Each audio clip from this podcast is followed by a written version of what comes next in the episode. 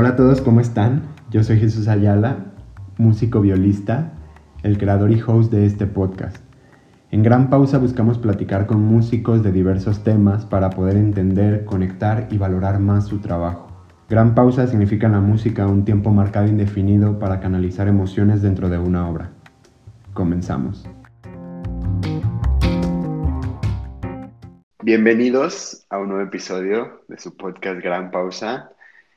El día de hoy con la primera percusionista de, este podcast. Eh, varias preguntas un poco curiosas que, que no me había planteado pues porque normalmente hemos entrevistado a, pues a instrumentos melódicos. En las percusiones también hay instrumentos melódicos, pero bueno, es curioso un percusionista. No sé, creo que hay muchas cosas interesantes que contar.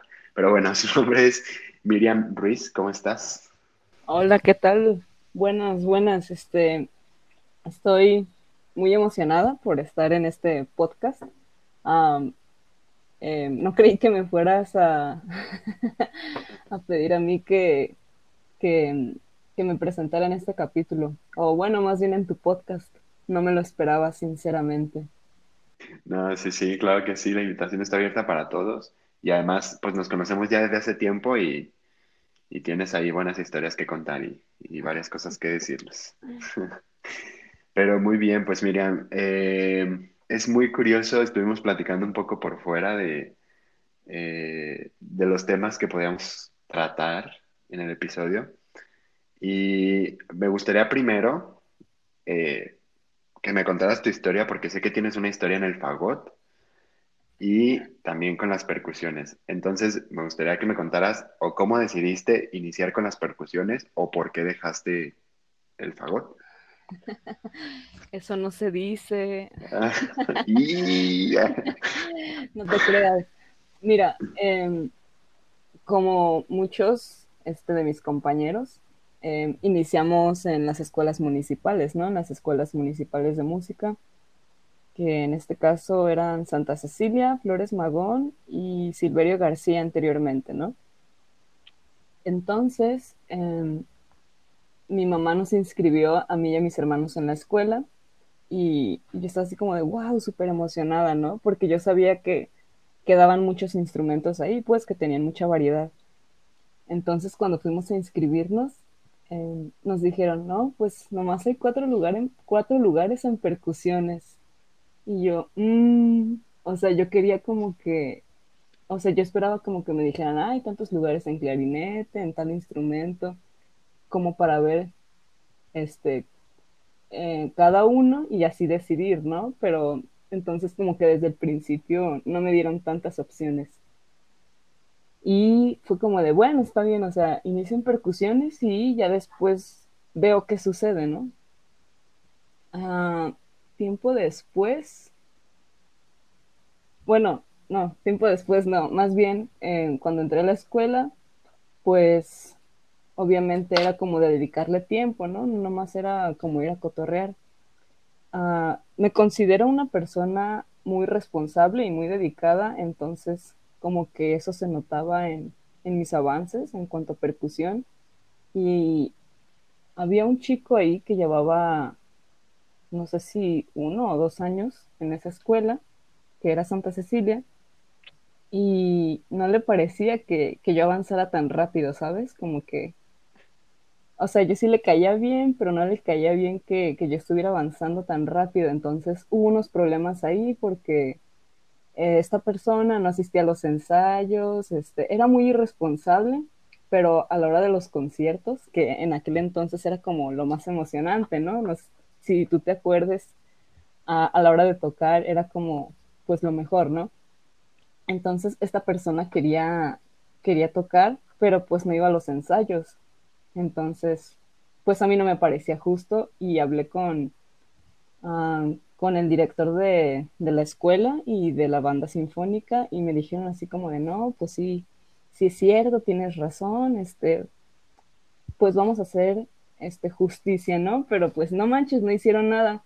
Entonces a mí me dio mucho coraje y yo dije, no, pues yo por qué voy a andar sufriendo aquí, ¿no? Mejor me cambio de instrumento.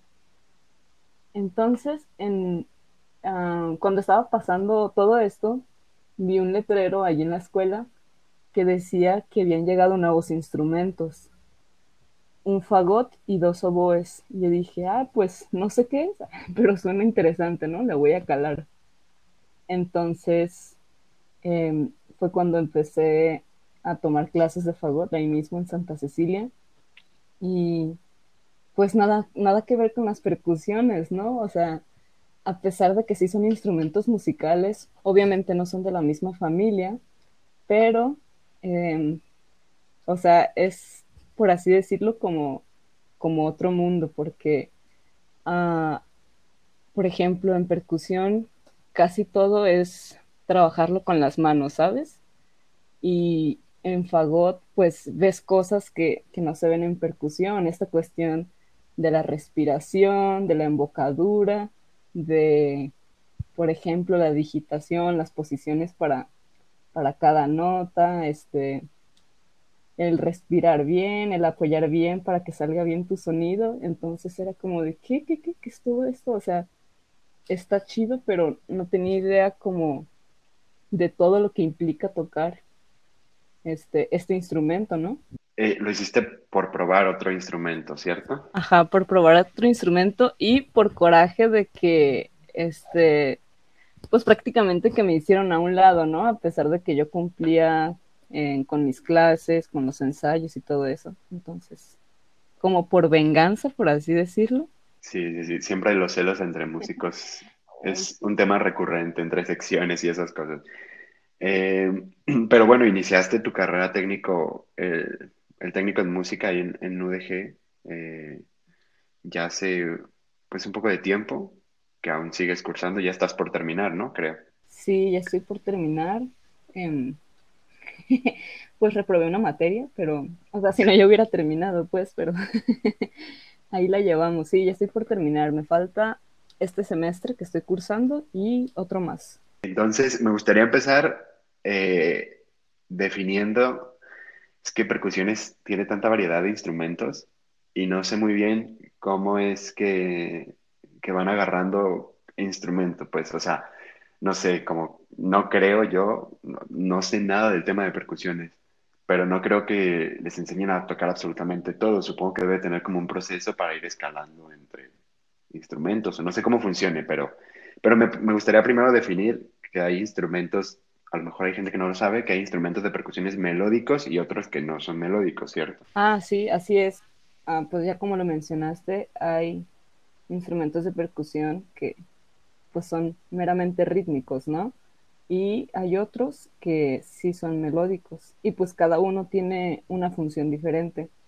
Ah, de los instrumentos melódicos como más famosos o más populares, más conocidos, tenemos yo creo que todo el mundo ha visto una, una marimba, por ejemplo, o un xilófono, y hay más instrumentos melódicos de percusión, o sea, de esa familia de teclados, pero no sé si mencionarlos porque ah, no son tan comunes, entonces creo que mejor nos quedamos con esos dos, que serían la marimba y el xilófono. De todos los que son así como de, de, teclado, de teclado, perdón, son muy parecidos en su forma, pero bueno, suenan como diferente, están hechos de distintos materiales, tienen como aditamentos para que suene distinto, pues. Pero sí. Eh, ah, los timbales, por ejemplo, también en las orquestas. Ah, sí, los timbales.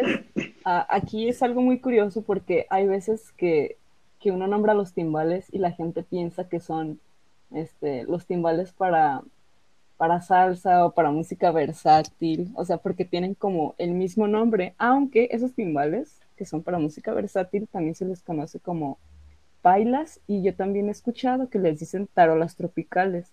Entonces, como para hacer esa distinción, es como, ah, timbales de orquesta o también en inglés que dicen timpani. Entonces ya es como de, ah, ok, se refiere a, a los de orquesta, ¿no?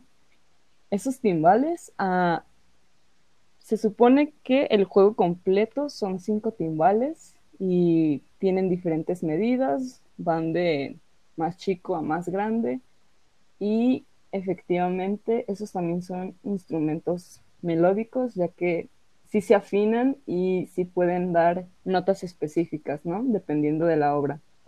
Ah, ¿Cómo funcionan los timbales? Tienen un sistema bastante curioso. Mm, creo que no, no hay otro instrumento que tenga como este sistema. Tiene un pedal que si ah, tú lo pisas, em, la afinación sube. Y, o sea, si pisas el pedal, pero en vez de, de hacer fuerza hacia adelante, o sea, como que te regresas para atrás, eh, la afinación se baja. Entonces es algo, pues no sé, o, yo solo he visto pedales, por ejemplo, en los carros, ¿no? O sea, qué curioso ver un sistema de, pedales en, los timbales. Fíjate, una pregunta. ¿Es, el único instrumento de percusiones melódico que se afina? O sea, que tienes que, que una persona lo tiene que afinar. Que yo sepa, sí, bueno, ah, por ejemplo, las tarolas, bueno, caja, snare drum, como lo conozcan, se supone que también se afinan, pero más bien se refiere como a apretar el parche, ¿sabes? Para que no quede como tan aguado. No sé si ahí la palabra afinación esté como ah, correctamente, porque en los timbales, o sea, literalmente sí es afinarlos, pues, o sea, es mm, pues buscar la nota y, o sea, que coincida, ¿no?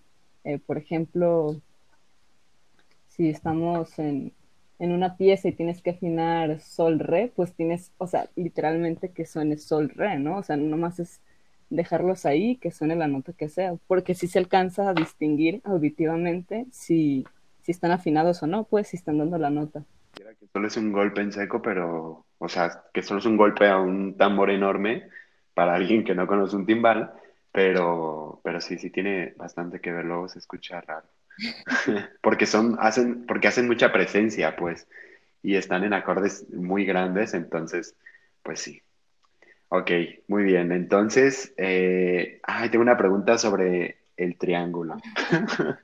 ¿El triángulo es un instrumento melódico o no melódico? Porque alguna vez yo escuché, hace mucho tiempo, y la verdad nunca he investigado, que según donde le pegues eh, en las partes del triángulo, puede sonar una, una nota u otra. O sea, no es como que tenga toda la escala completa dentro del triángulo, pero hay como diferentes medidas, o sea, según lo que escuché, ¿eh? estoy aquí inventando cosas, eh, y que puede escucharse como dos, tres notas en cada triángulo. No sé si sea cierto o no. Sí, sí es cierto. Eh, sí depende mucho de dónde le pegues al triángulo para que se escuche pues la nota que, que se requiere, ¿no? Pero sí puede dar como dos o tres, este, no sé si llamarlo notas, porque realmente no sé si, si, o sea, no sé si sean notas como tal o solamente como diferentes, o sea, no sé si es como la misma nota, pero con un poquitito de diferencia, ¿sabes? Creo que varía de triángulo a triángulo, pero sí da, digámoslo así, sonidos diferentes. Bueno, no sonidos diferentes porque es el mismo instrumento. Bueno, igual, vamos a decir que sí son notas, pues. Este, okay. sí da como dos o tres diferentes notas y sí depende mucho del triángulo. Hay triángulos ay, que suenan preciosos y hay otros que están hechos como de, no sé, como de acero inoxidable y suenan bien feos. Pero sí, sí pueden dar como diferentes notas, pues dependiendo de qué en qué parte del triángulo le pegue, si es este adentro o por fuera en las orillas. Ahora, en, en la pregunta esta, o en lo que planteé al inicio, de cómo es que van escalando si es que sucede así. Eh, cuando tú inicias en el mundo de las percusiones, normalmente hay como una estructura de decir, bueno, primero vas a empezar tocando, no sé, tarola en ritmos, y luego vas a ver, no sé, batería, y luego vas a ver, eh, no sé, o sea, si me explico, como que tienen una secuencia de ir escalando por instrumentos en dificultad o... Claro, claro, sí, sí, sé a qué te refieres. Eh, no sabría decirte si hay como una secuencia desde que yo entré a, Santa Cecilia. Em, nunca vimos como batería, ¿sabes? Este, al menos a mí me enfocaron mucho a esta cuestión orquestal, sinfónica, pero así lo primerito que te enseñan es cómo agarrar las baquetas, ¿no? O sea, sí empieza como con la tarola, como habías mencionado. Ah, ¿por qué? Porque la tarola es como el instrumento base y de ahí se deriva todo lo demás, ¿no? Estuve en una masterclass con un baterista uh, italiano hace como dos años y contaba una anécdota de que una vez él tomó clase con otro baterista, no me acuerdo de, de su nombre, y le dijo así como que tocara algo y le puso una tarola y que él pensó, ah, pues ahorita me va a traer este, toda la demás batería, ¿no? Todo lo que falta. Y que ya preguntó y dijo, no, este, toca ahí, ¿no? En la tarola. Y es como de, ah, no manches, o sea, tengo que tocar, este, o sea, solo con la tarola, pues, o sea, necesito más elementos, pero dice que si ah, un buen percusionista o sea, que inicia con la tarola, pues, y que si eres capaz de tocar algo en la tarola, pues vas a poder tocar en la batería, en el marimba, en el xilófono, en lo que sea, ¿no? Porque todos los demás instrumentos derivan, pues, de su base, ¿no? Que, que en este caso es la tarola. Y aunque cada instrumento de percusión tiene una técnica diferente, por así decirlo, tienen como el mismo principio, entonces es por eso que que se inicia en la tarola, pues porque es más fácil pues tener eh, bien, bien firme tu base y ya de ahí vas haciendo como, no sé cómo decirlo, como variables o, o cambios o cosas así, ¿no?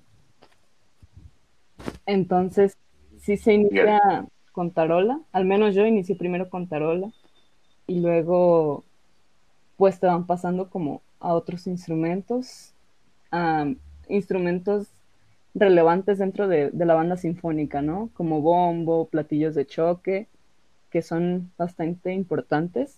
Y luego yo vi timbales, pero ahora que lo mencionas, yo tengo una duda respecto a, a mi formación, porque en Santa Cecilia no había instrumentos este, de percusión melódica, a excepción de los timbales, o sea, no teníamos xilófono, ni marimba, ni glockenspiel. Entonces, ya me hiciste dudar si después de, de la tarola, el bombo y los platillos de choque seguía este el xilófono o si seguían los timbales. O sea, no sabría decirte porque pues en esa escuela no, no, no existían esos instrumentos, pues. Bueno, a mí como que me hacía un poquito de lógica porque pues todos los que habían tenido acercamiento alguna vez a alguna batería o, o si eres músico y alguna vez fuiste y te metiste a la parte de percusiones allá atrás, en la orquesta o algo, pues todo el mundo como que siempre se sentaba en la batería o agarraba una tarola, o, eh, son como que los más comunes, los que más llaman la atención. Pero la tarola es un instrumento que suena muy fuerte, o sea, con, con cualquier golpecito que le des, bueno, siento yo, ¿no? Que suena como muy, muy potente, es como muy transparente el instrumento. Entonces me hace un poco de lógica que me digas que en una masterclass eh, te pongan a tocar con un instrumento que puede parecer tan básico, pero creo que si lo tienes muy dominado, precisamente porque es transparente, pues quiere decir que pues tienes una buena técnica, dominas, puedes hacer más cosas con... O sea, eres un buen percusionista, pues me hace un poco de lógica y la tarola es como un dios entonces. Sí, pues sí, este, precisamente así como lo dices, ¿no? Este sí, pues es un instrumento que te expone mucho, o sea, yo también siento que es como muy, muy transparente. Entonces, pues si tienes dominado eso, pues ya te va a ser más fácil dominar todo lo demás, ¿no? Porque en cuanto a la sujeción de baquetas, al agarre de baquetas, por ejemplo, en la marimba, es muy, muy parecido al, al de la tarola y también en los timbales.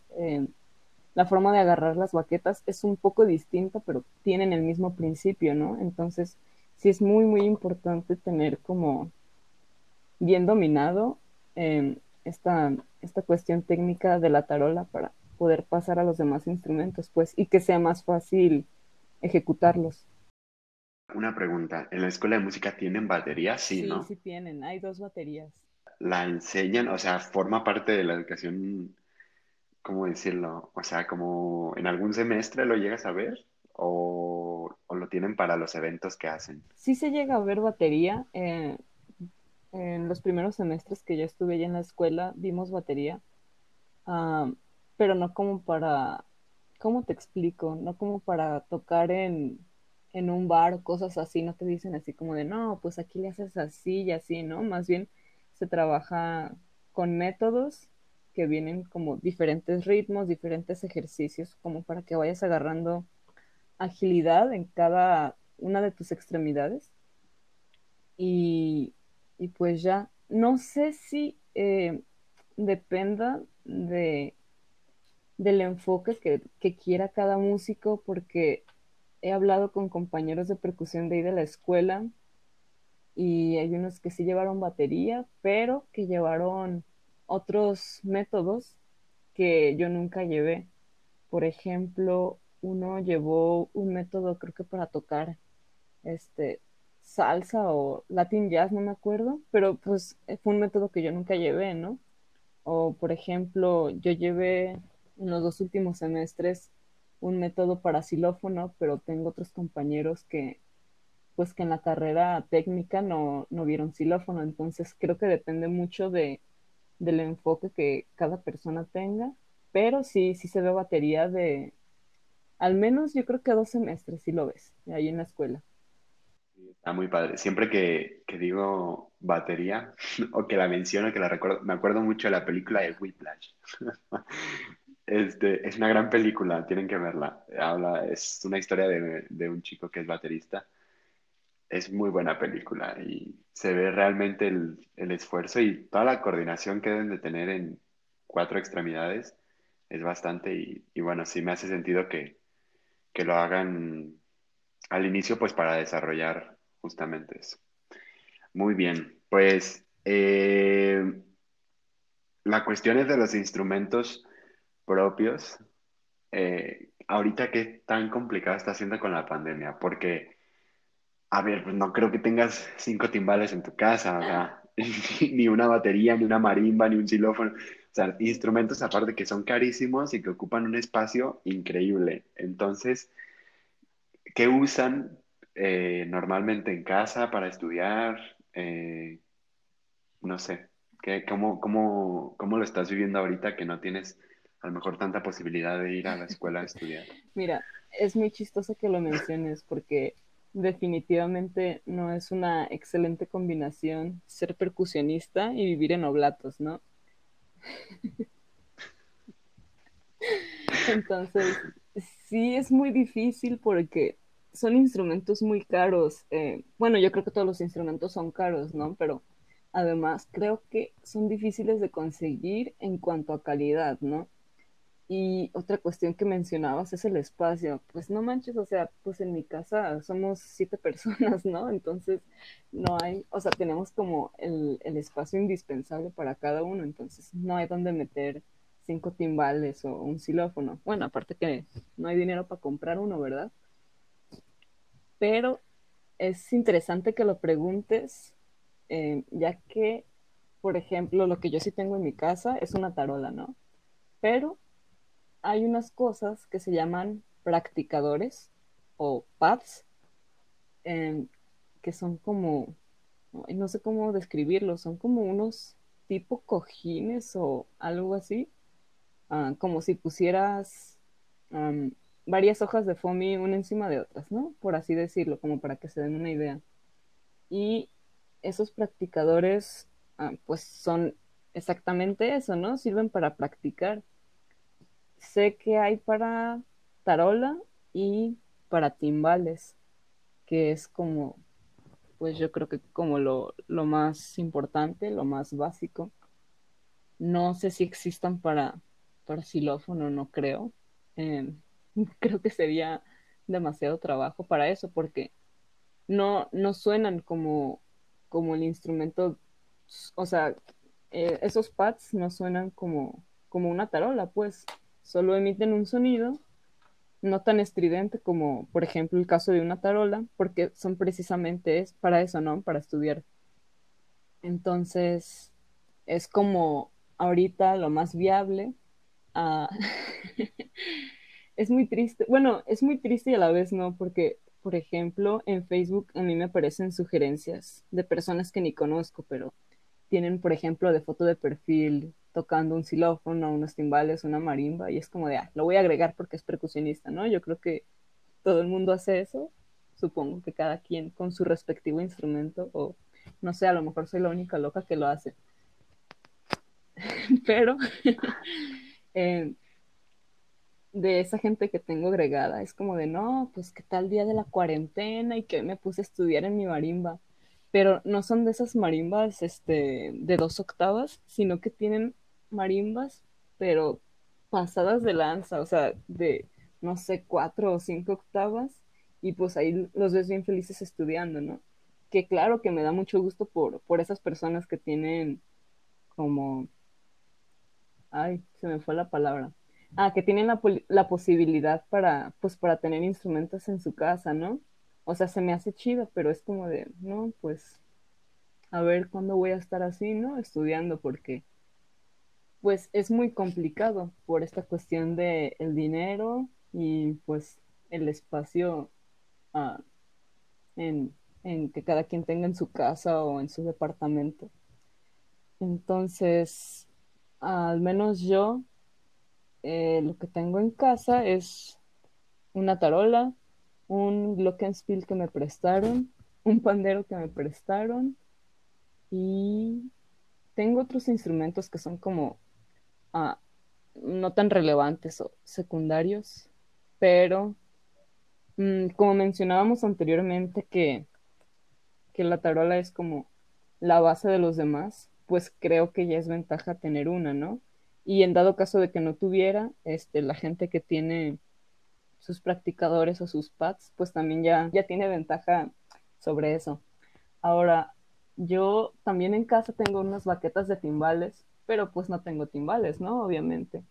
Entonces, lo que hago es como, ay, perdón, ponerme a estudiar, entre comillas, porque pues obviamente no tengo eh, los respectivos instrumentos, ¿no?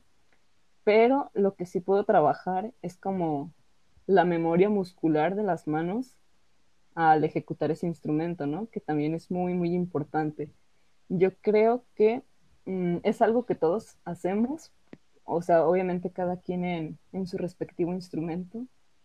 Por ejemplo, los violinistas o violistas o cualquier persona que toque un instrumento de, de la familia de cuerdas se ha puesto como, ay, no sé si estoy usando la palabra correcta, a digitar, o sea, que no utilizan el arco, que nomás hacen como las posiciones de los dedos, como para saber ah, qué orden lleva. Entonces, ah, es algo similar con, esta cuestión que decía de las baquetas de timbal.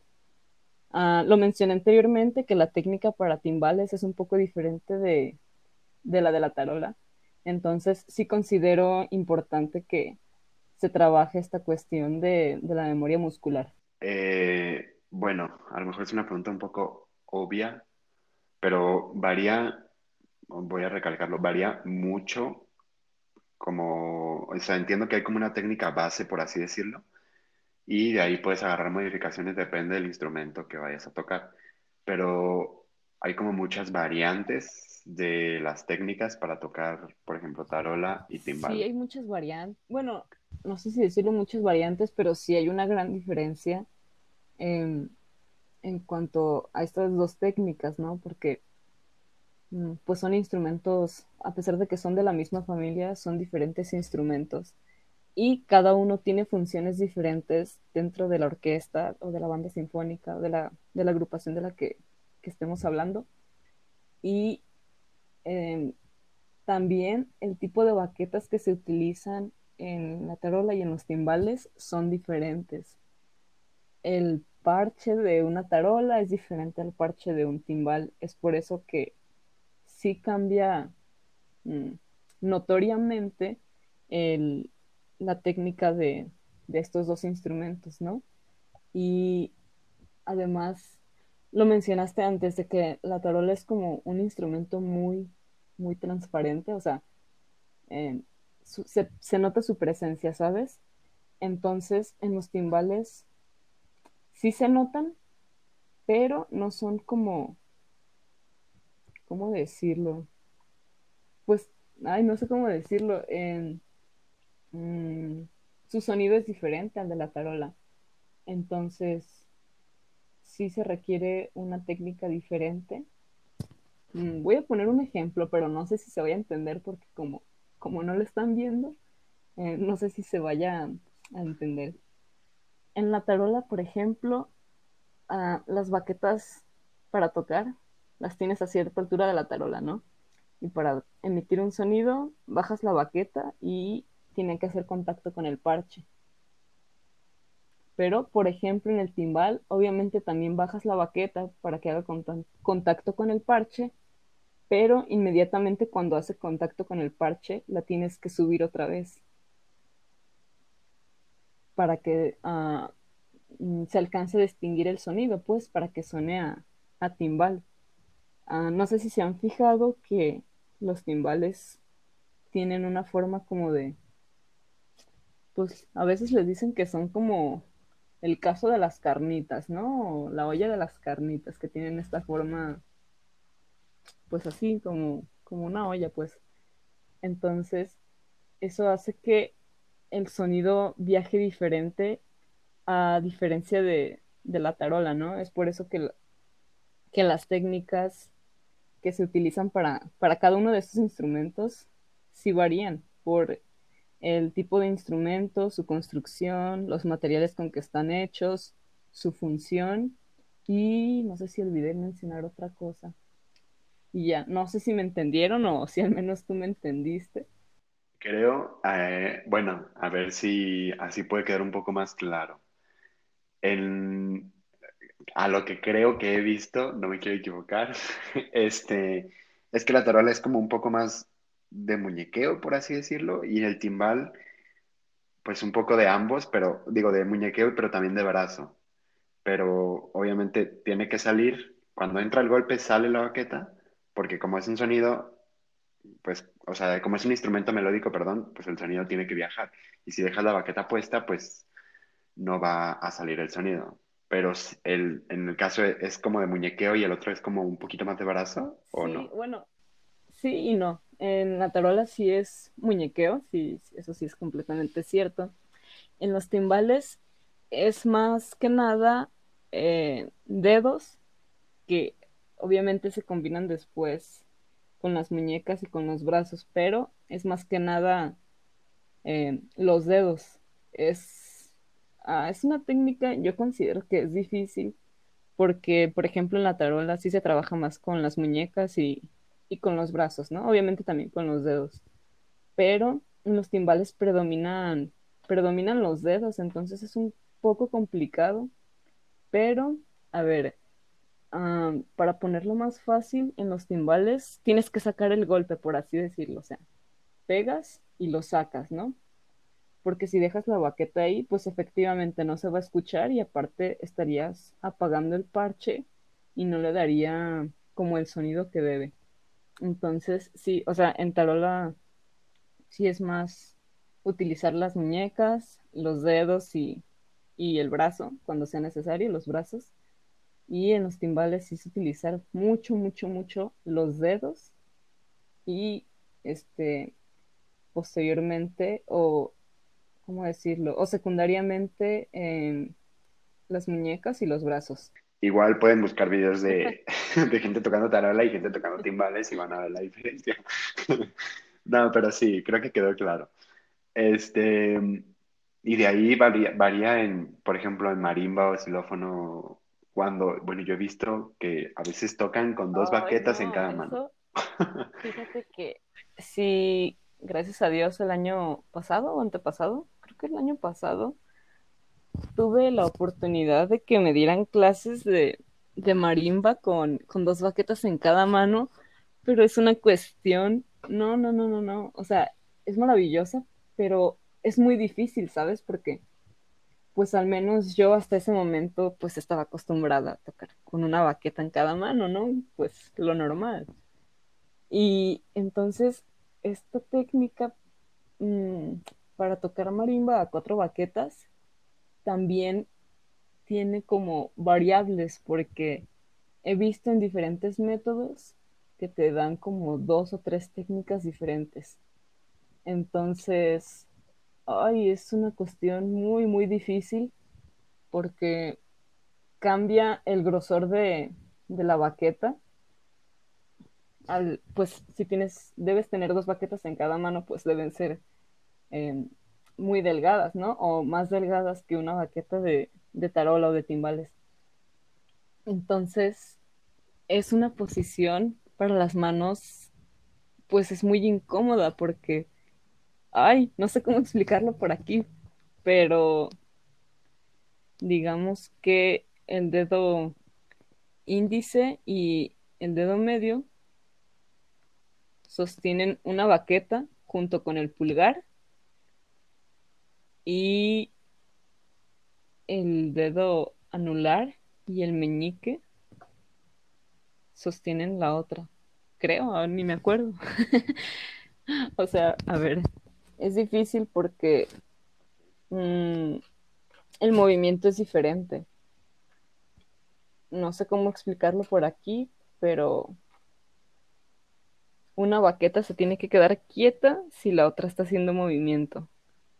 O sea, tipo, no sé si decirlo, rotación, que una baqueta se queda estética, mientras la otra sí hace como un movimiento, digamos, circular, pero no completamente circular, sino que solo llega como a, a medio círculo y se regresa.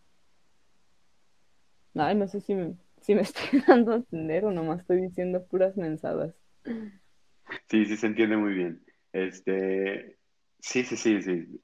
Inténtenlo en casa para que vean, pónganse un, un lápiz entre, entre el dedo índice y el dedo corazón, el dedo medio. Pónganse un lápiz y luego se ponen otro lápiz en medio de los otros dos dedos, del meñique y el anular. Entonces, ok, sí, con eso, y hagan, hagan un movimiento, creo que casi todo el mundo ha visto una, como, o sea, pues alguien que está tocando la marimba, aquí en México pues es muy común. Entonces, yo creo que todos hemos visto. Entonces, imaginen y pónganse a ver videos y van a ver eh, más o menos. Creo que yo, yo sí te entiendo porque lo he visto un poco más y a lo mejor los músicos sí te van a entender. Eh, pero sí, creo que definitivamente es muy complicado. O sea, si te lo pregunto justamente por eso, porque yo veo Sí, que es sí muy complicado. Y más porque, pues son ambas manos, ¿sabes? Si fuera nomás una mano, pues creo que sería más fácil. Pero al ser las dos manos simultáneas, eh, sí, sí está difícil, pues más que nada porque uno no está acostumbrado a, hacer ese tipo de movimientos. Y pasando un poquito a algo que me mencionaste tú por fuera, como la importancia de, primero de dos cosas, de materias regulares en la escuela, o sea, llámese solfeo, armonía, contrapunto, conjuntos corales, porque bueno, al ustedes no tener que afinar siempre un instrumento o, o lo que mencionaste de tener raseos o este tipo de cosas, me dijiste que a ti te parecían que las materias regulares, como básicas, tronco común para los músicos, eh, eran muy importantes para los percusionistas y la importancia de tocar otro instrumento que sea melódico, como en tu caso fue el fagot en algún momento, como para entender justamente eso de los de fraseo y todas estas cosas. Entonces, me gustaría un poco que me desarrollases esas dos ideas. Claro que sí, con mucho gusto. Mira, mm, sí considero muy, muy importante estas materias, solfeo, armonía, contrapunto, conjuntos corales, porque a fin de cuentas la música no nomás es ritmo, ¿sabes? Sino que tiene más elementos, entonces es importante conocer los demás elementos y más que conocerlos, como experimentarlos, ¿sabes? Eh, más que nada por, por crecimiento personal y, también por desarrollo musical, ¿no? Pues ya habíamos mencionado que las percusiones eh, tienen instrumentos melódicos y no melódicos, pero como dijiste, no siempre estamos afinando. Entonces, al menos para mí, en cuestión de solfeo sí se me dificultó un poco porque, pues vaya, nunca había tenido la necesidad de estar entonando una escala o de estar entonando intervalos o cosas así.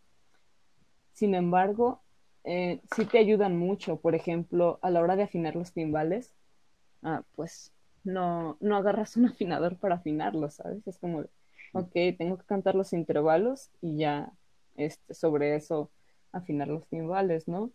Eh, todas estas materias, solfeo, armonía, contrapunto, conjuntos corales, ayudan y sirven mucho para escuchar, o sea, para desarrollar tu oído y escuchar, no nomás, um, por así decirlo, ser egoísta y decir, a mí me toca tocar esto como percusionista y ya, ¿no?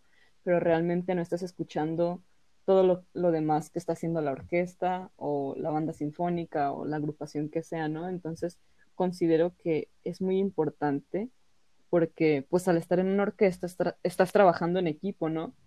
Entonces, es, yo creo que es vital que estés escuchando uh, pues lo que hacen los demás, para dónde se mueve la melodía, qué función tiene cada, cada sección o cada instrumento dentro de, de la agrupación. Y también considero que entonar por ejemplo, lo que mencionaba de los intervalos, las escalas, es muy, muy importante porque, no sé, eh, creo que ayudan mucho con, con la formación musical. O sea, te hacen como un músico más completo, ¿sabes? Entonces, aunque es difícil para los percusionistas, no sé si para todos, yo esperaría que no, pero no es algo como um, bueno, no sé si decirlo secundario, porque como mencionaba, pues todos estos elementos son parte de la música, ¿no? Obviamente eh, tu instrumento, pues, es como lo primordial, pero mm, me refiero como a no menospreciar estas materias que a veces, pues uno como percusionista dice, ay, pues ¿para qué, no? Yo toco percusiones, o sea, eso ni siquiera me importa, o a lo mejor ni siquiera lo voy a utilizar y puede que tengan razón, pues, pero eh, creo que sí sirve de mucho conocer estas materias, a lo mejor no dominarlas al 100%, pero eh, sí tener cierto, cierto dominio sobre ellas para, pues, para ser un mejor músico, ¿no? Y la cuestión de tocar otro instrumento. Fíjate que em, bueno, yo estuve tocando dos años fagot y después lo dejé porque pues es un instrumento muy caro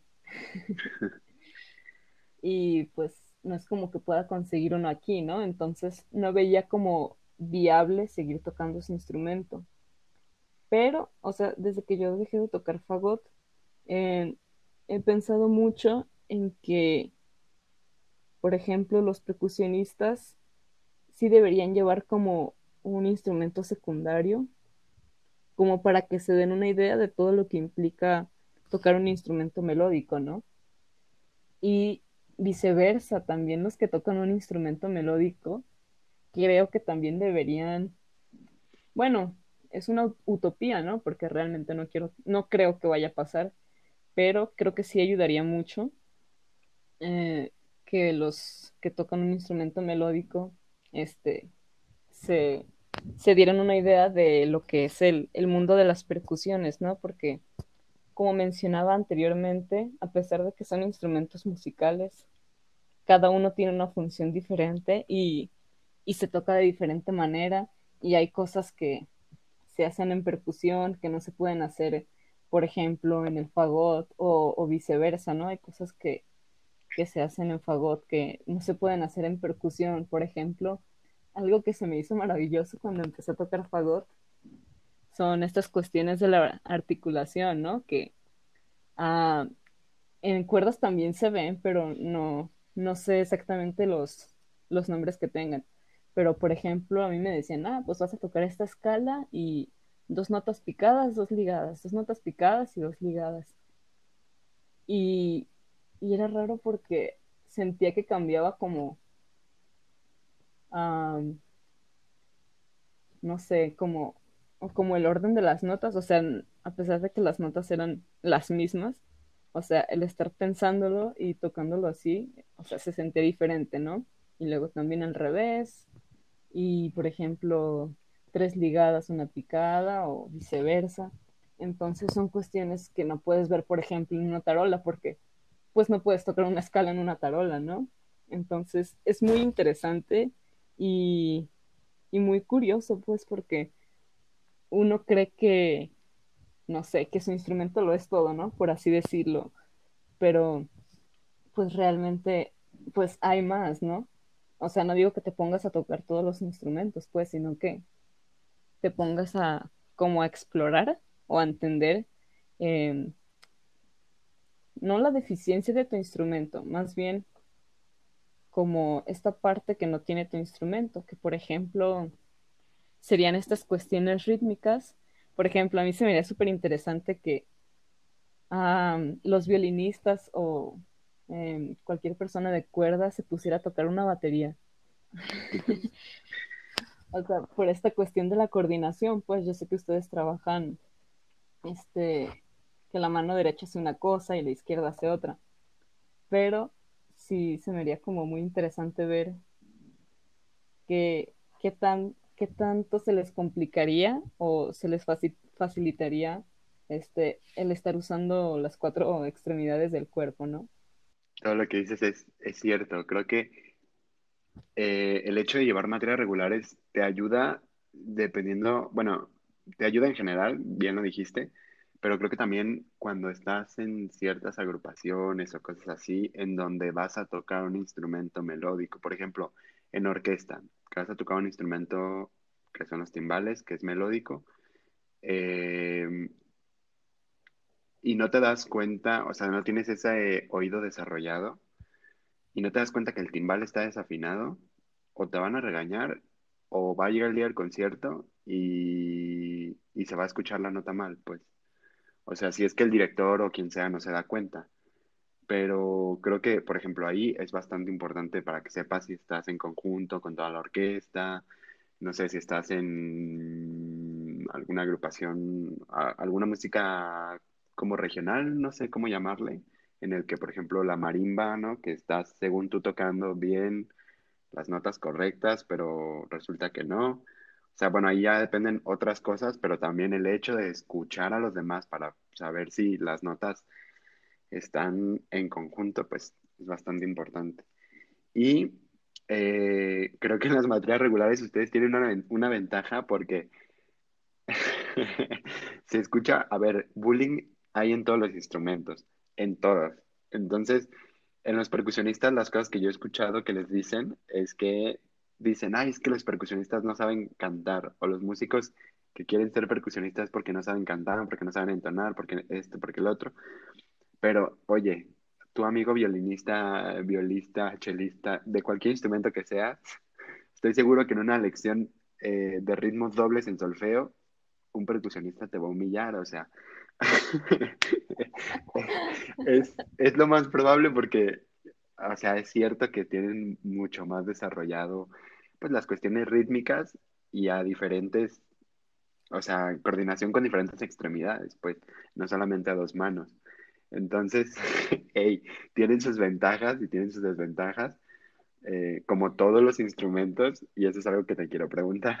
Este, ¿Qué pros y qué contras les ves a las percusiones? Uy, qué buena pregunta. Mira, pues ya lo mencionaste, esta cuestión, por ejemplo, en solfeo, que es creo que donde más se ve, de que al menos en la escuela te ponen, ah, el ritmo número no sé qué, ¿no? Y es como de, ah, la bestia, ¿qué es esto? Y yo he visto que mis compañeros, eh, o sea, de diferentes semestres, se les dificulta y sin embargo a mí se me hace muy fácil, ¿no? Es como de, pues esto no es nada complicado, ¿no? Porque uno está acostumbrado precisamente a, ese tipo de cosas. Mm, yo creo que los pros serían, pues precisamente esta cuestión de, de cuando son este, ejercicios de solfeo, que cada mano hace una cosa diferente, o cuando es meramente rítmico, que tienes que estar marcando el compás. Ah, yo creo que también eso, marcar el compás, eh, veo que a mucha gente se le ha dificultado a la hora de, no sé, entonar una lección o, o percutir este, también una lección, pero fíjate que a mí no se me hace complicado. Yo creo que también sería como otra ventaja. Eh, ¿Qué más? Y no sé qué otra ventaja tenga, sinceramente. Pero las desventajas en este tipo de, de, de materias que se llevan en la escuela, yo creo que sí es la, la entonación, porque pues es algo que uno como percusionista no practica tanto, ¿sabes? Y tampoco, eh, a lo mejor un violinista tampoco lo practica tanto, pero por ejemplo, un violinista está practicando constantemente escalas o pasajes, entonces tiene, tiene más cuestiones melódicas que un percusionista, ¿no? Entonces creo que también una desventaja sería a la hora de entonar. Creo que es algo muy, muy difícil. Obviamente, pues hay unas personas, o sea, percusionistas que a lo mejor no se les dificulta tanto, pues, pero yo creo que en general esa sería otra, otra desventaja. Y otra desventaja, ah, pero más que nada dentro de la orquesta, es la cuestión, es la cuestión de, de llevar los instrumentos, porque también es una friega. Por ejemplo, si el ensayo empieza, no sé, a las 6 de la tarde, pues uno tiene que prever cuánto tiempo se tarda de, de llevar los instrumentos, si están en una bodega o en un salón al lugar del ensayo, ¿no? Y lo más feo es que nadie te ayuda, o sea, ni siquiera tu sección. Me ha tocado estar en agrupaciones. Ay, no, qué coraje, porque se supone que el ensayo es a tal hora, ¿no? Y uno llega puntualmente, pero resulta que no hay nadie. Entonces uno tiene que acarrear los instrumentos y ya los otros llegan 10, 15 minutos después, pero ya está todo armado, ¿no? Y pues qué bonito, ellos no hicieron nada. Entonces yo creo que eso también sería una desventaja, el tener que estar como cargando cosas o acarreando cosas. Mm, no sé qué otra, qué otra desventaja pudiera haber. De los costos y el volumen de los instrumentos. Y que como hay tantas variantes, pues no puedes, en caso de que tuvieras el dinero, pues imagínate comprar todos, pues ¿dónde los guardas, no? sí, eso también. es una, es una gran desventaja.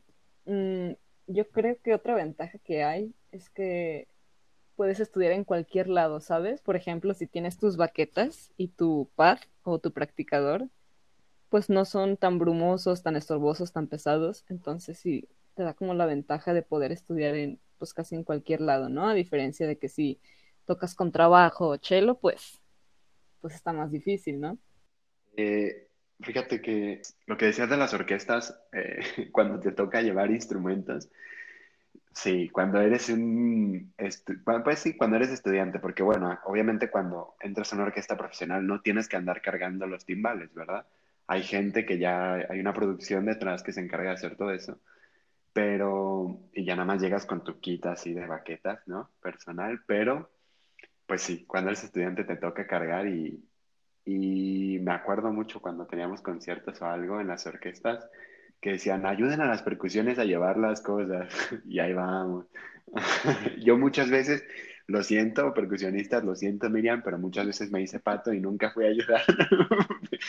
pero eh, sí entiendo, pues entiendo lo que implica, pues, y, y también que no haya compañerismo que te pasó para que entre todos los percusionistas que vayan muevan las cosas, pues también ahí sí está gacho. Entonces, eh, sí recuerdo esa parte que nos tocó vivir.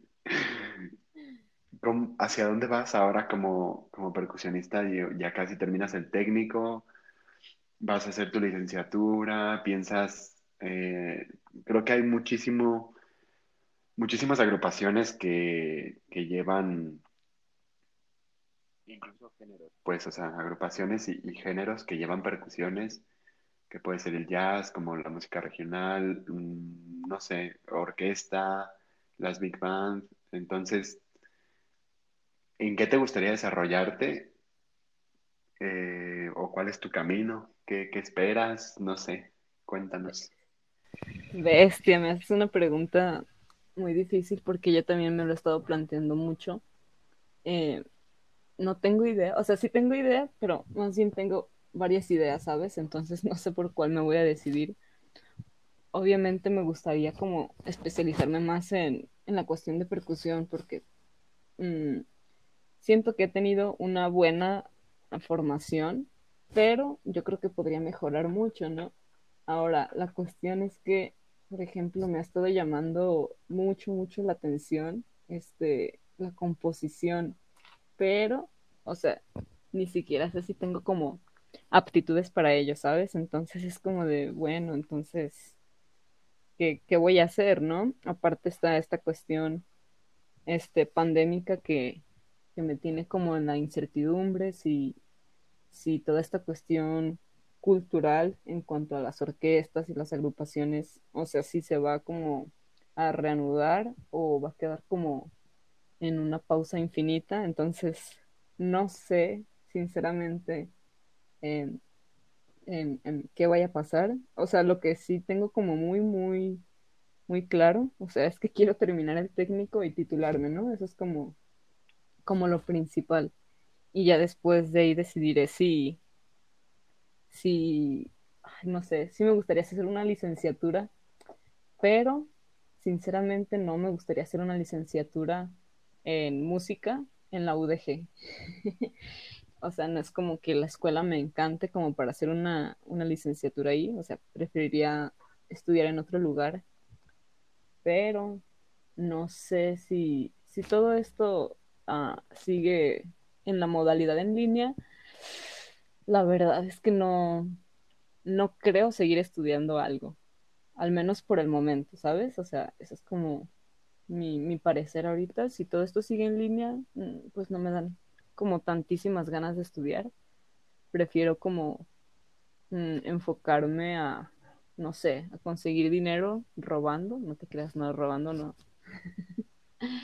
Pero sí a conseguir dinero como para, mm, para hacerme de mis instrumentos, ¿sabes? Por ejemplo, al menos para el hueso o ese tipo de cosas que, que son como Mm, pues te hacen un paro, ¿sabes? En cuestiones este, monetarias, económicas. Entonces, yo creo que me enfocaría más a eso uh, por esta cuestión, pues, de, de, de, la pandemia. Y no sé, no sé qué vaya a pasar conmigo en un futuro. Sinceramente, no sabría decirte. Eh, por lo menos tienes ya algo planeado para pues para lo que está sucediendo ahorita y eso es bueno. Y por lo menos sabes que, que sí quieres seguir estudiando, pero tal vez no aquí. Eh, es, es muy difícil decidir pues a dónde irte a estudiar y todo eso, o qué estudiar, ¿no? Porque, por ejemplo, dices que te llama la atención composición. Pero bueno, eh, son decisiones que tienes que tomar como siendo muy realista y también realista, pero también optimista, pues. También no dudar de ti y cosas de esas, pero pero qué bueno, está bien que todavía te falta un poquito más para que, para que lo pienses, para que lo decidas. y, y, ya, yo espero que te vaya muy bien y que sigamos. Bueno, sí, sí vamos a seguir porque acabas de entrar a, a Nufé, al, al, primer, el primer episodio que, que grabamos aquí fue con, con la orquesta Nufé. Entonces acabas de entrar y pues ahí nos vamos a ver. ah, pues muchísimas gracias. Este, sí, o sea, eh, no, me, no me preocupo por esta cuestión porque yo sé que todavía me faltan este, algunos meses para, para salir de, del técnico, entonces pues ya, ya veremos, dijo el ciego. Ay, pues claro que ahí nos estaremos viendo, claro que sí. Pues muchísimas gracias Miriam por tu tiempo, eh, por, por esta gran plática, por enseñarnos de las percusiones. Y muchísimas gracias a todos por escucharnos y nos vemos la siguiente semana.